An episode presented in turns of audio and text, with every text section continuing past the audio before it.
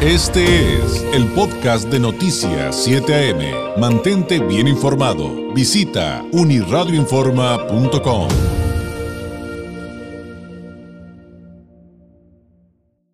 Le comento que mm, hace 10 días, el 17 de este mes, se presentó el reporte especial del Día Internacional para la Erradicación de la Pobreza por parte de Acción Ciudadana frente a la pobreza en nuestro país, titulado México sin pobreza por un nuevo modelo de desarrollo para un auténtico régimen de bienestar. ¿Cómo estamos en ese tema? Le agradezco enormemente al coordinador de Acción Ciudadana frente a la pobreza, Rogelio Gómez Hermosillo, nos tome la llamada. Rogelio, ¿cómo estás? Muy buenos días. Muy buenos días, David, con muchísimo gusto para ti y para todo el auditorio de Tijuana y zona. Podríamos comenzar, Rogelio, si nos lo permites, con que nos platiques un poquito acerca de Acción Ciudadana frente a la pobreza para contextualizar eh, eh, el tema que vamos a tratar el día de hoy. Sí, por supuesto. Somos una organización de la sociedad civil que surge en mayo de 2015 con el respaldo de un conjunto amplio de organizaciones civiles de todo el país que llevaban décadas trabajando eh, frente a la pobreza de manera directa y que nos unimos para promover justamente el debate informado y el cambio en las políticas frente a la pobreza en nuestro país porque pues llevamos muchos años sin resultados satisfactorios y es muy injusto para mucha gente. Totalmente. Y ustedes parten de una premisa que es sumamente interesante, aunque no para todos, Rogelio, es fácil entenderla, y es que México no es pobre, sin embargo, y ustedes lo plantean, que la mayoría de la población de nuestro país eh, carece de lo más esencial para su vida.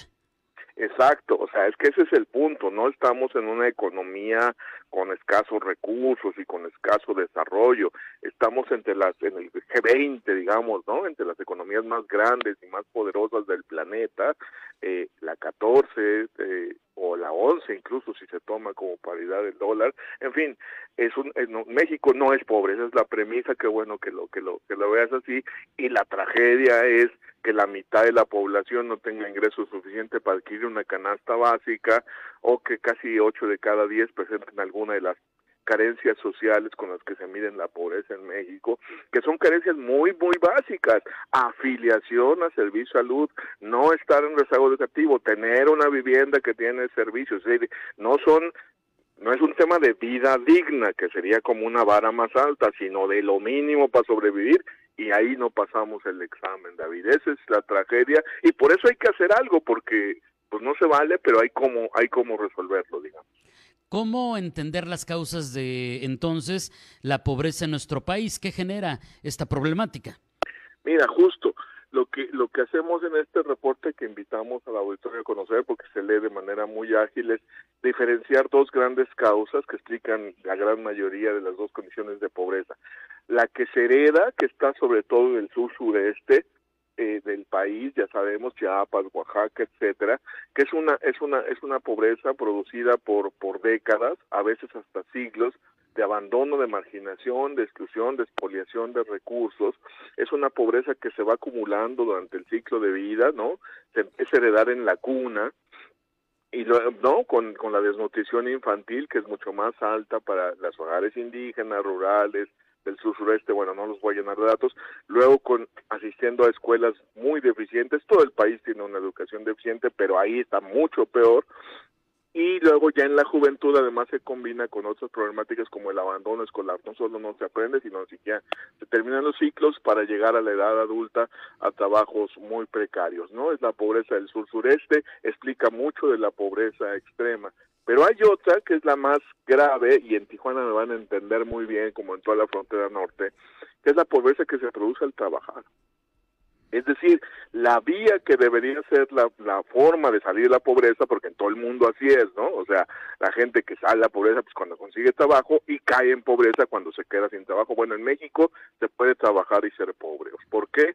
Porque hay un conjunto de condiciones, básicamente dos, de las que se miden en la pobreza, que es ingreso insuficiente para cubrir la canasta, la canasta básica y eh, la falta de seguridad social. Entonces, millones, millones de personas que trabajan y no les alcanza. Más o menos el 60% de la gente que tiene una ocupación, eh, eh, 62, no ganan ingreso suficiente para adquirir la canasta básica para ellos y otra persona. Es decir, entonces, las familias de cuatro personas, aunque tengan dos personas trabajando, si, si están en esta condición, quedan en pobreza.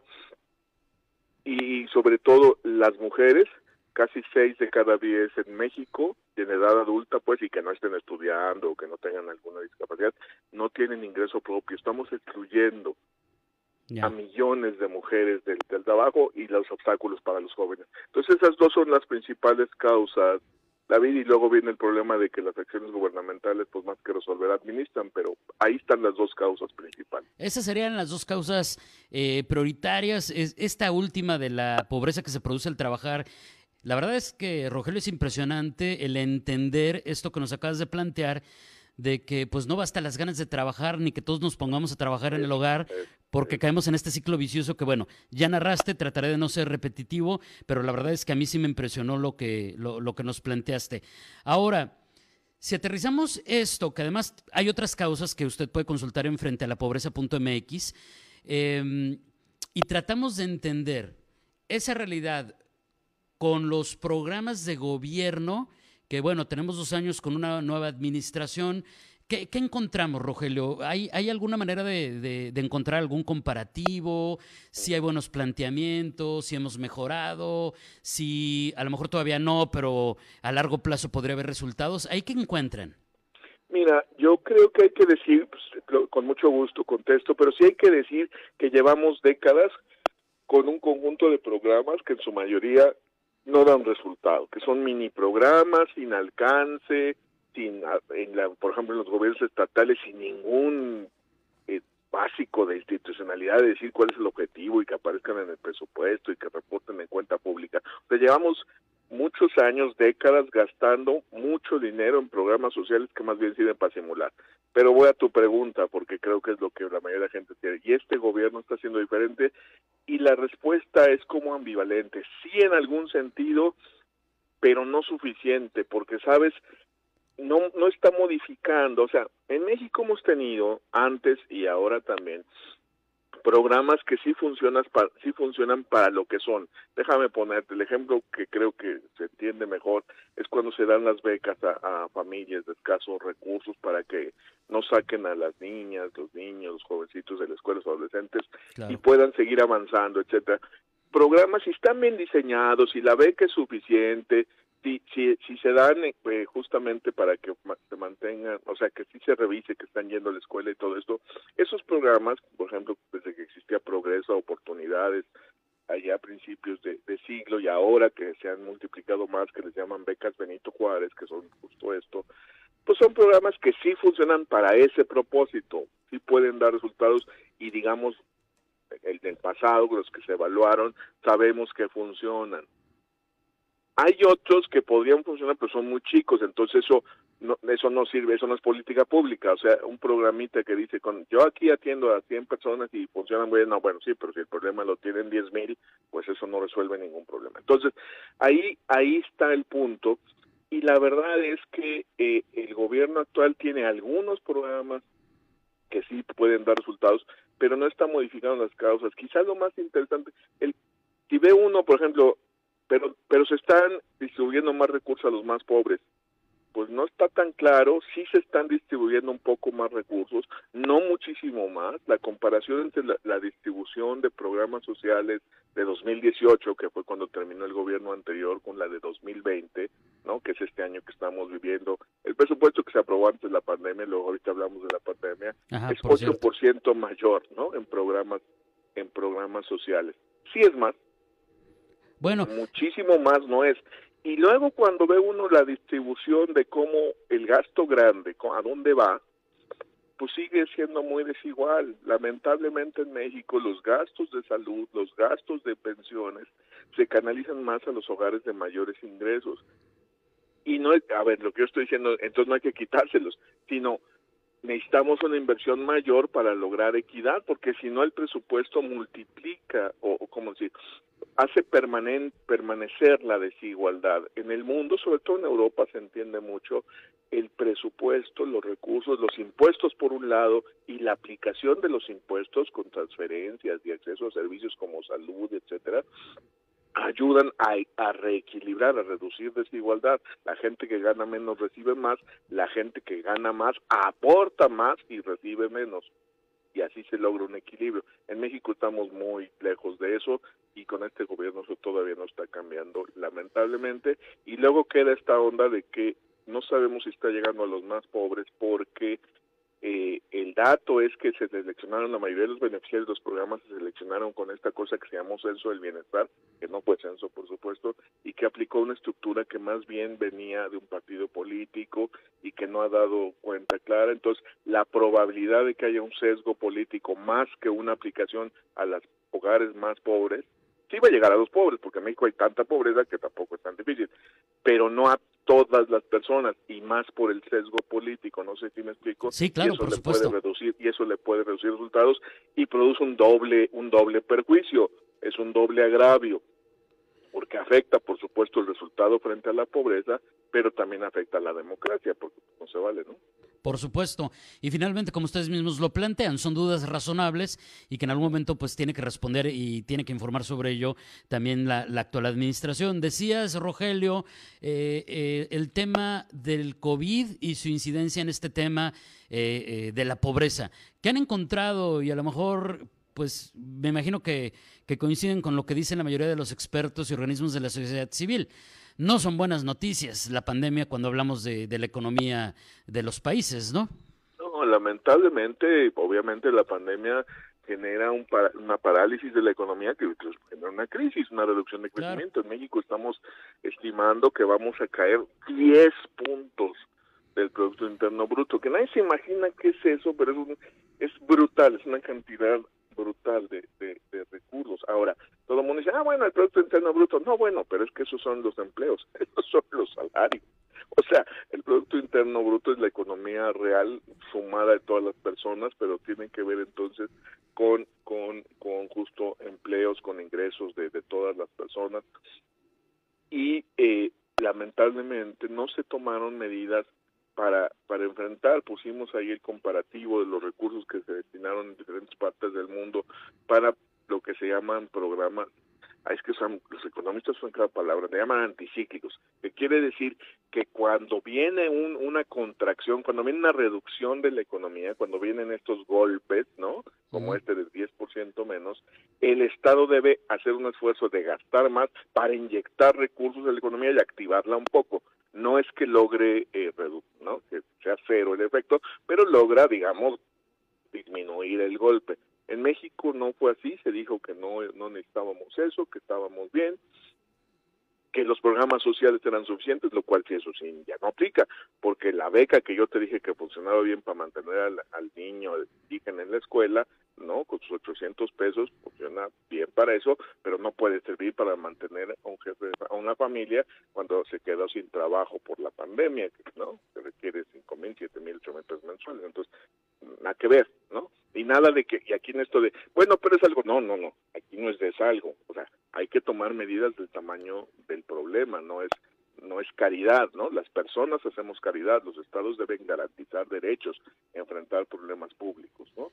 Entonces no es lo que se puede, es lo que se requiere, no se hizo y lamentablemente pues vamos a ver las consecuencias. Bueno, las estamos viendo, la gente lo está sufriendo, pero que decir, vamos a ver qué en los datos, ya se ve un poco, ¿no? Cómo, cómo ha crecido el Coneval hace una medición que no es la que hace cada dos años completa y con toda la metodología, pero por lo menos un seguimiento cada tres meses y pues hay 10 millones de personas más en pobreza respecto a la que había hace, hace dos años. Claro. Eso es una tragedia. En, en términos... que digo primero los pobres más pobres es como muy claro. absurdo, trágico, doloroso, eh, no se vale, en fin, y, y, se podía haber hecho algo. La crisis era inevitable, pero el, el el efecto sobre la gente es el que no era tan inevitable. Esa es un poco la discusión. En términos prácticos y en uno de tantos temas, porque obviamente esto es mucho más mm. complejo, Rogelio, entonces, esto que ya hemos visto, de que hay menos trabajo, pero además, donde sí hay trabajo, está menos remunerado,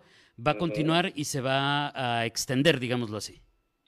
Pues mira, ya cayó, a ver, lo que vamos a ver los próximos meses y años en algún sentido, pero vamos primero a meses, es que va a ir mejorando. Ahora, el punto es que la mejora va a ser mucho más lenta y de menor alcance que la caída. Entonces, cuando tú ya caíste 10, pues y ya topaste, hay que ver que eso pase, pero en principio parece que eso ya pasó, pues va subiendo. Ahora, llegar al punto en que estabas puede costarte o seis meses, o un año, o dos años, o cinco años.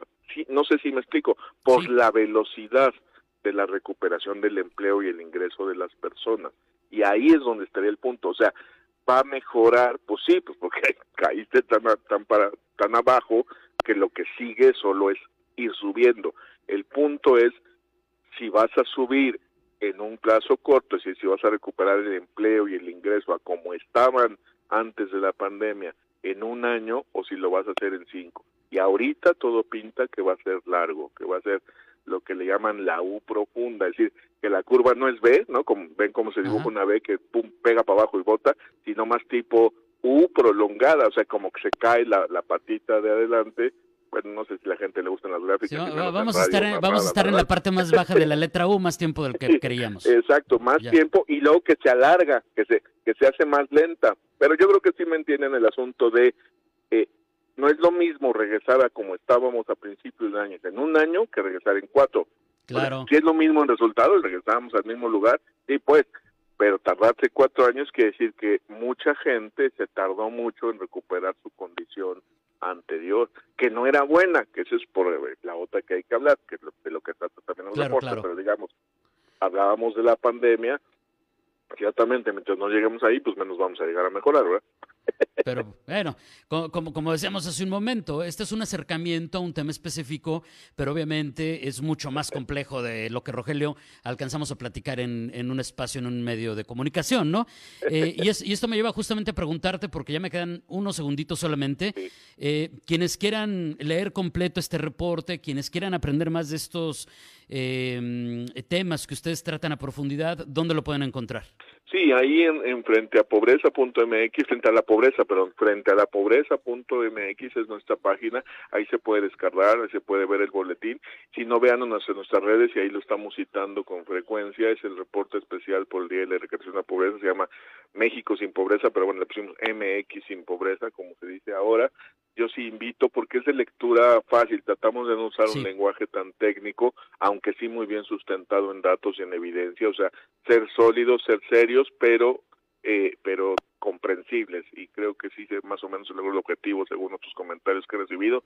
Yo invito a todas las personas a, a, a, verlo, se lee rápido y pues ahí hay muchas fuentes para seguir profundizando en el tema porque regresemos como empezamos, México no es pobre, no se vale que tengamos estos niveles de pobreza en nuestro país y mucho menos se vale que en México, a diferencia de otros lugares del mundo, se trabaje para ser pobre, no, quien trabaja no debe ser pobre. Y hay que entender hay que entenderlo y este documento creo que es sumamente valioso para ello.